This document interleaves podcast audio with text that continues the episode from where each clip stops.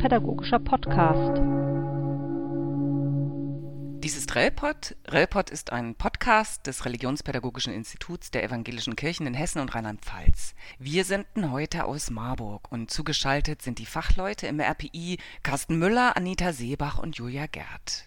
Alle drei sind in der Aus- und Weiterbildung von Religionspädagogen und Pädagoginnen zuständig und sie sind selbst Rallye-Lehrkräfte. Vielleicht könnt ihr euch mal kurz selber vorstellen.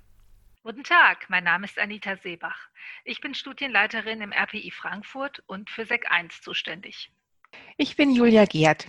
Ich bin Studienleiterin in Fritzlar und für das Grundschullehramt zuständig. Und ein herzlicher Gruß aus dem RPI Kassel. Mein Name ist Carsten Müller, im ersten Leben Lehrer und nun im Institut unter anderem zuständig für Medienbildung. Heute mit leicht angeschlagener Stimme, aber hoffentlich trotzdem verständlich. Und ich bin Katja Simon, Studienleiterin für Konfirmandenarbeit und Pfarrerin.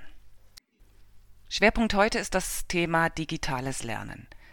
Das Coronavirus hat das klassische Schulwesen zum Erliegen gebracht.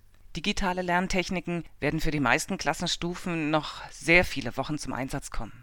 Derzeit stellt sich das als eine Art Realexperiment mit mehr als 10 Millionen Teilnehmenden dar.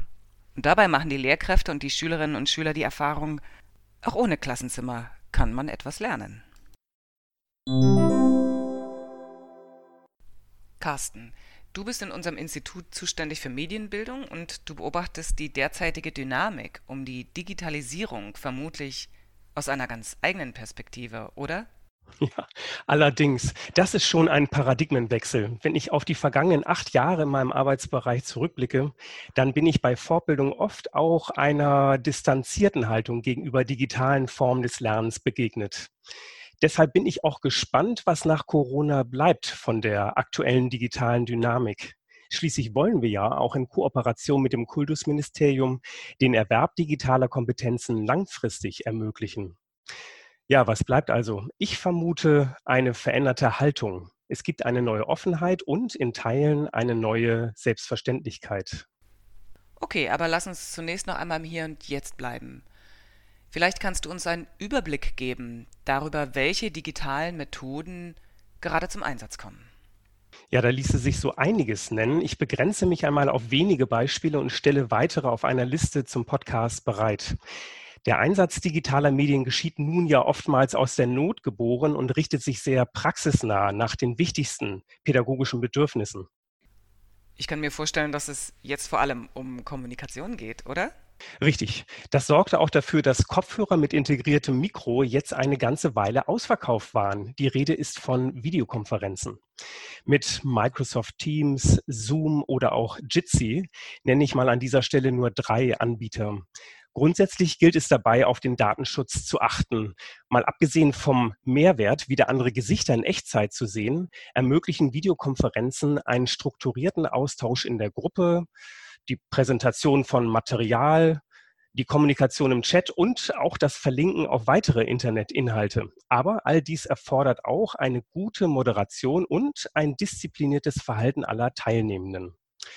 Ja, und neben diesen interaktiven Konferenzen versuchen sich mittlerweile auch zunehmend Lehrkräfte selbst vor der Kamera.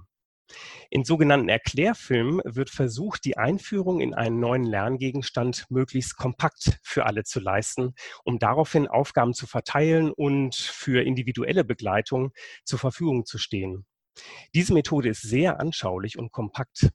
Und die Didaktik der Erklärfilme wurde bereits vor Corona unter dem Namen Flipped Classroom, umgedrehter Klassenraum, bekannt und orientiert sich an der großen Bedeutung von Bewegbildern für Jugendliche, die viele Fragen inzwischen nicht mehr googeln, sondern eher YouTuben. Und wie können Schülerinnen und Schüler dann digital arbeiten? Naja, durch das Internet ist es auch möglich, an unterschiedlichen Orten gemeinsam und zeitgleich an einer Aufgabe zu arbeiten. Hier spricht man dann von Kollaboration. Und ein kollaboratives Werkzeug ist zum Beispiel ein Etherpad. Dieses Pad, also dieser digitale Notizzettel, sieht zunächst aus wie eine simple Website. Das Besondere besteht aber darin, dass alle Personen zeitgleich und für alle sichtbar den Text bearbeiten können. Ja, und wird bei einem Etherpad nur mit Text gearbeitet, geschieht dies bei der Anwendung Padlet multimedial Ein Padlet ist eine digitale Pinnwand, an der digitale Produkte präsentiert und auch kommentiert werden können. Und was kann man nun digital tun, damit auch der Spaß nicht zu kurz kommt? Ja, wer etwas Spielerisches sucht, findet dies zum Beispiel in der Quiz-Anwendung Kahoot. Hier kann man Unterrichtsinhalte unter Wettbewerbsbedingungen abfragen.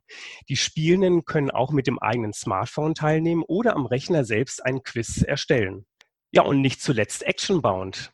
Damit ist eine digitale Schnitzeljagd möglich, beziehungsweise eine digitale Stationenarbeit.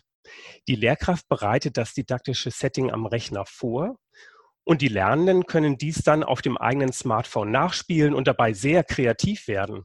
Alle Ergebnisse stehen der Lehrkraft danach zur Weiterarbeit zur Verfügung. Ja, und übrigens, dieser Relpod, dem unsere Zuhörenden gerade lauschen, ist ebenfalls ein digitales Produkt, das sich ohne große Mühe und technische Vorkenntnisse produzieren lässt. Warum also nicht einmal mit meiner Klasse ein Corona-Tagebuch in Podcast-Form produzieren?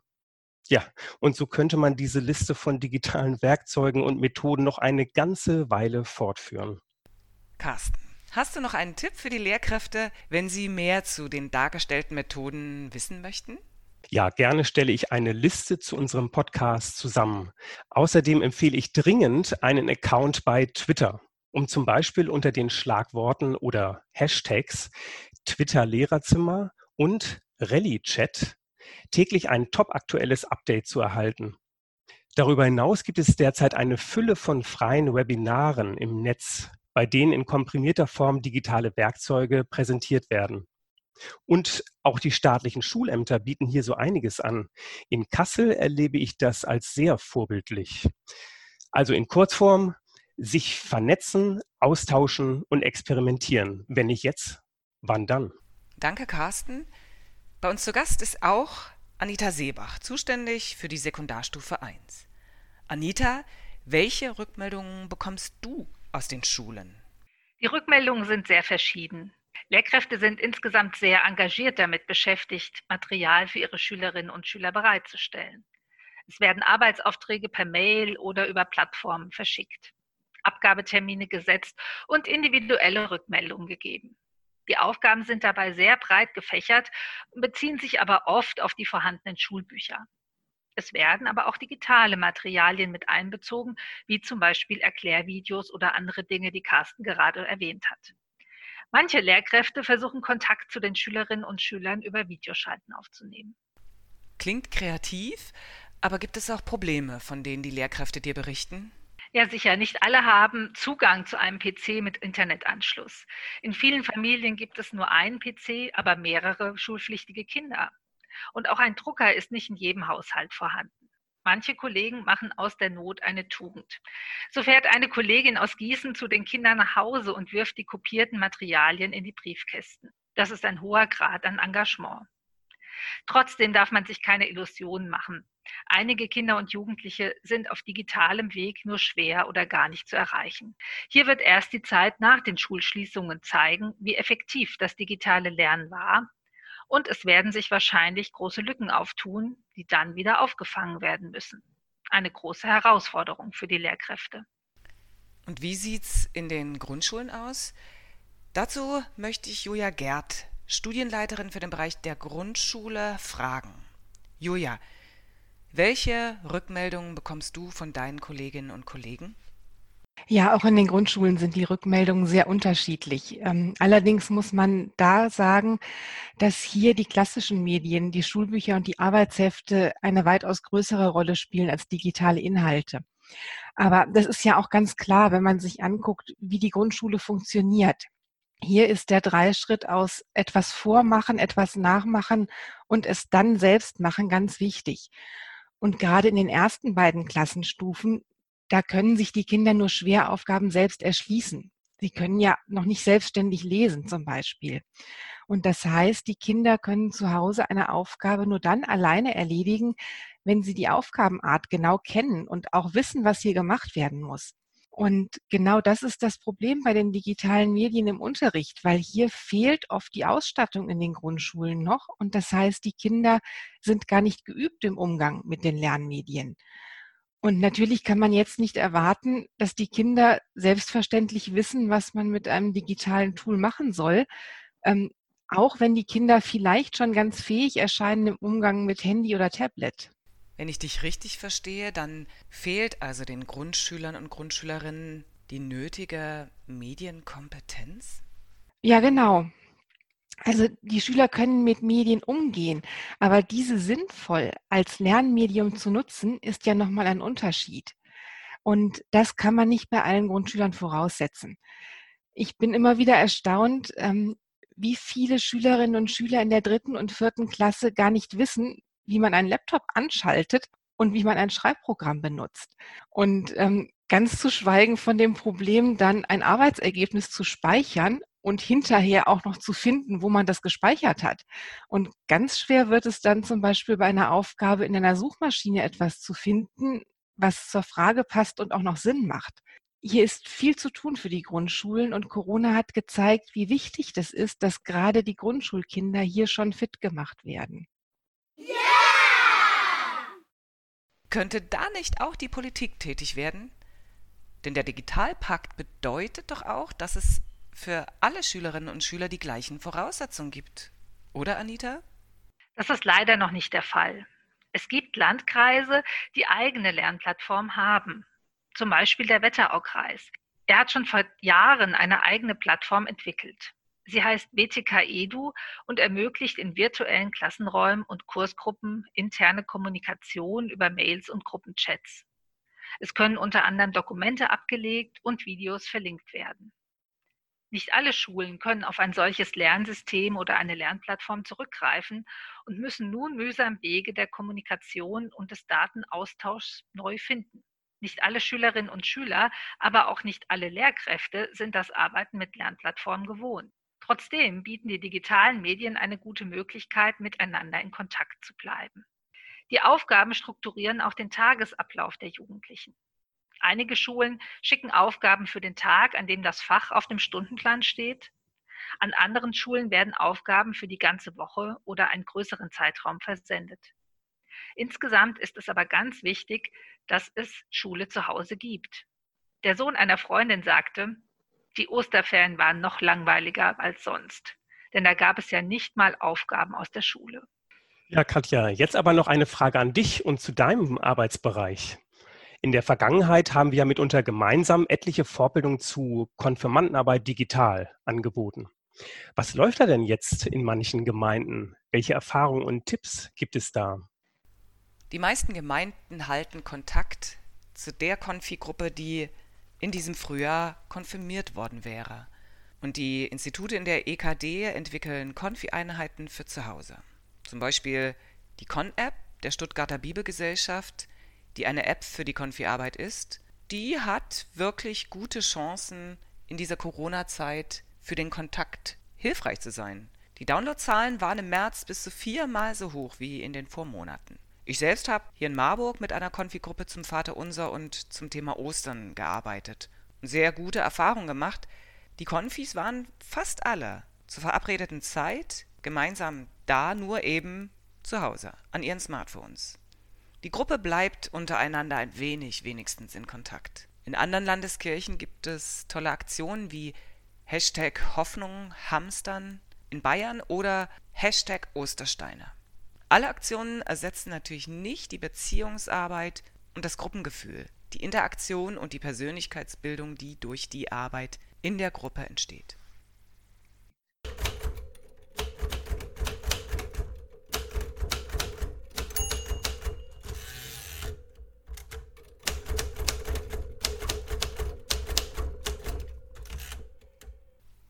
Wir hören, dass es ganz unterschiedliche Erfahrungen in den Schulen und Gemeinden gibt. Was könnt ihr den Lehrkräften für die nächsten Wochen für Empfehlungen mit auf den Weg geben? Also den Lehrkräften wünsche ich einen Fokus auf das didaktische Potenzial von digitalen Medien. Für mich geht es um Unterricht. Ich finde es wichtig zu prüfen, ob Digitalisierung ein Lernen ermöglicht, das selbstbestimmter, differenzierter, inklusiver, aktueller und ja auch praxisorientierter ist. Und ich bin gespannt, ob sich nach der Corona-Krise auch die Rolle von Lernenden und Lehrenden verändert hat. Ja, und den Schülerinnen und Schülern wünsche ich, dass sich die Bildungskluft sich nicht weiter vergrößert und sie nach der Krise auch ihre technischen Fertigkeiten noch stärker in den Unterricht einbringen können. Und im Bereich Fortbildung wünsche ich uns zukünftig eine noch stärkere Vernetzung. So könnte es mit Blick auf Bildung in der digitalen Welt zu einem echten Aufbruch kommen. Anita, was sagst du? Ja, Druck rausnehmen, sowohl bei den Lehrkräften als auch bei den Schülerinnen und Schülern. Unser hessischer Kultusminister Alexander Lorz hat sich ja schon sehr klar dahingehend geäußert, dass die Aufgaben dieser Zeit nicht bewertet werden können. Spannend wird es ja in der nächsten Woche werden, für die erste Öffnungen in den Schulen angekündigt sind. Wie das genau aussehen wird, weiß man noch nicht. Gibt es die Aufteilung von Klassen, damit nicht zu viele Schülerinnen und Schüler in einem Klassenraum sind? Blockunterricht vielleicht für einzelne Gruppen oder halbe Gruppen? Gibt es eine Mischung von Präsenz- und Homeschooling-Phasen? Das würde ganz neue Möglichkeiten eröffnen. Das RPI unterstützt die Lehrkräfte auch in Zeiten der Corona-Krise mit Material. Eine Sammlung finden Sie auf der Corona-Sonderseite, die über unsere Startseite verlinkt ist. Ganz wichtig ist aber zunächst beim ersten Wiedersehen ein offenes Ohr für die Schülerinnen und Schüler zu haben. Brauchen Sie eine Aufarbeitung dieser Zeit, die sicher irgendwann kommen muss? Oder brauchen Sie zunächst erst einmal die Sicherheit schulischer Normalität? Yeah! Und wie sieht es mit den Empfehlungen für die Grundschule aus, Julia? Ja, auch hier gilt zuerst einmal entspannt bleiben und einen realistischen Blick dafür behalten, was in der Grundschule gut und sinnvoll ist. Denn Heft und Stift, Tafel und Kreide sind in der Grundschule einfach nach wie vor wichtig. Aber die Krise hat gezeigt, dass Medienkompetenz eben auch wichtig ist und dass Schüler genauso, wie sie schrittweise lesen und schreiben lernen müssen, auch schrittweise den Umgang mit digitalen Medien lernen müssen. Und das muss eben in der Grundschule schon anfangen. Danke an euch, Anita, Julia und Carsten. Ich denke, ihr seid mit mir einer Meinung, wenn ich sage, ob nun Kinder, Jugendliche, Konfis oder Eltern. Sie alle brauchen viel Geduld und Kreativität, um die nächste Zeit gut zu überstehen. Die digitalen Werkzeuge können dabei eine gute Hilfe sein. Die Sehnsucht der Menschen allerdings nach echten Begegnungen werden sie nie ganz ersetzen. Lassen Sie uns in Kontakt bleiben. Auf Wiederhören.